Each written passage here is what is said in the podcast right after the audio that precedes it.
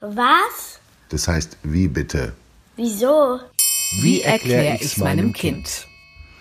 Warum es so schwer ist, einen ESC-Kandidaten zu finden. Von Julia Bär. Heute Abend wird bestimmt, wer Deutschland beim nächsten Eurovision Song Contest vertreten soll. Ali Ryan, Bibi Thomas, Linus Brun, Gregor Hägele, Lily Among Clouds, Makeda und Sisters. So heißen die Sänger, die beim deutschen Vorentscheid zum ESC antreten. Schon mal gehört? Wahrscheinlich nicht.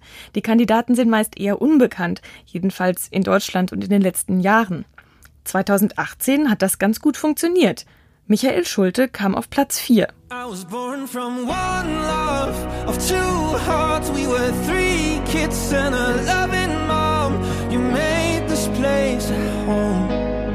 I Davor hatten wir ein paar echt katastrophale Jahre beim ESC. Und dafür gibt es gleich mehrere Gründe. Theoretisch hat Deutschland ein paar tolle Sänger zu bieten. Das ist wichtig obwohl der ESC ja ein Song Contest, also ein Liederwettbewerb ist. Ausgezeichnet wird das beste Lied und nicht der beste Sänger. Aber das schönste Lied verliert, wenn jemand es nicht schön vorträgt. Und wenn jemand sensationell singen kann, sieht man über einen langweiligen Text eher hinweg. Im Idealfall kommt also beides zusammen. Ein gutes Lied und ein toller Sänger. Bei Michael Schulte war das letztes Jahr so, er hatte das Lied sogar selbst geschrieben. Und bei Lena, die 2010 für Deutschland den Sieg holte, ebenfalls.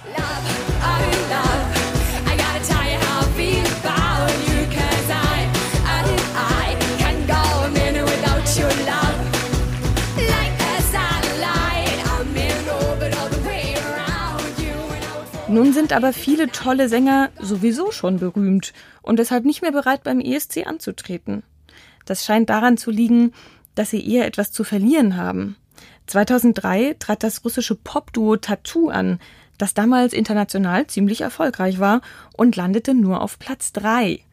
Hinter einer belgischen Folkgruppe, die ein Lied in einer ausgedachten Sprache sang und zuvor nie in den Charts war. Die Siegerin Sertab Erener war zwar zuvor schon ein Star, aber nur in der Türkei.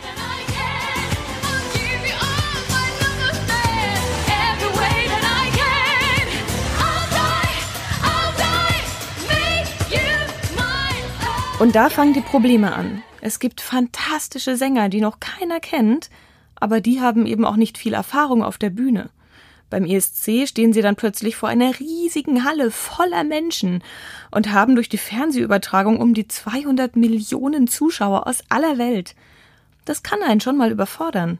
Wer sich davon aus der Ruhe bringen lässt, ein bisschen schief singt oder die ganze Zeit verkrampft lächelt, macht auf die Zuschauer nicht den besten Eindruck.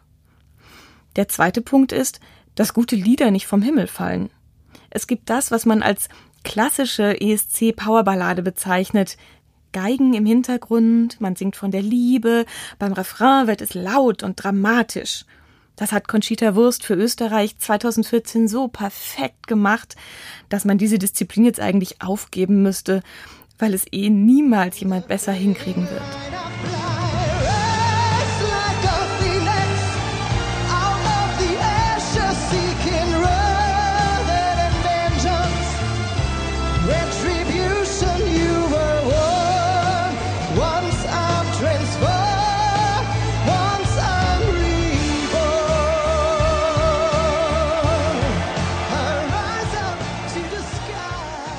Aber es gibt ja noch unendlich viele andere Möglichkeiten. Es soll ja auch nicht alles gleich klingen.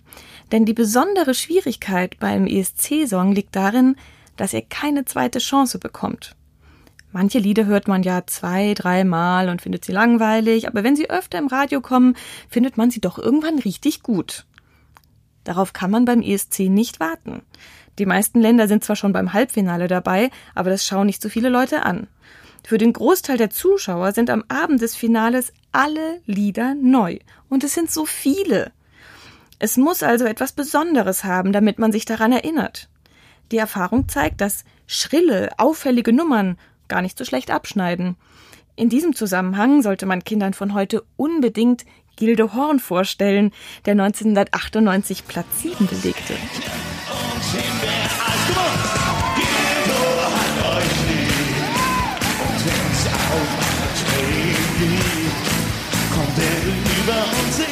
Euch wieder. Dildo habt euch nie. Ein Beitrag für den ESC muss also alles haben. Das Lied muss auffallen, aber die Menschen auch berühren. Der Sänger muss sympathisch sein, gut singen und dabei souverän wirken. Und dann muss das Ganze noch Leute in aller Welt begeistern, die ganz unterschiedliche Vorstellungen von Musik haben. Türkische Musik klingt ja zum Beispiel ganz anders als deutsche, weil im arabischen Kulturkreis traditionell andere Tonleitern benutzt werden. Manche von diesen Tönen gibt's auf dem Klavier gar nicht.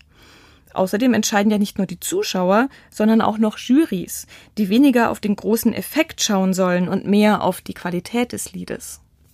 Und jetzt käme eigentlich die Stelle, an der man erwähnen sollte, dass es ja auch darum geht, ein schönes internationales Musikfest zu feiern und dass das Gewinnen nicht immer im Vordergrund stehen sollte.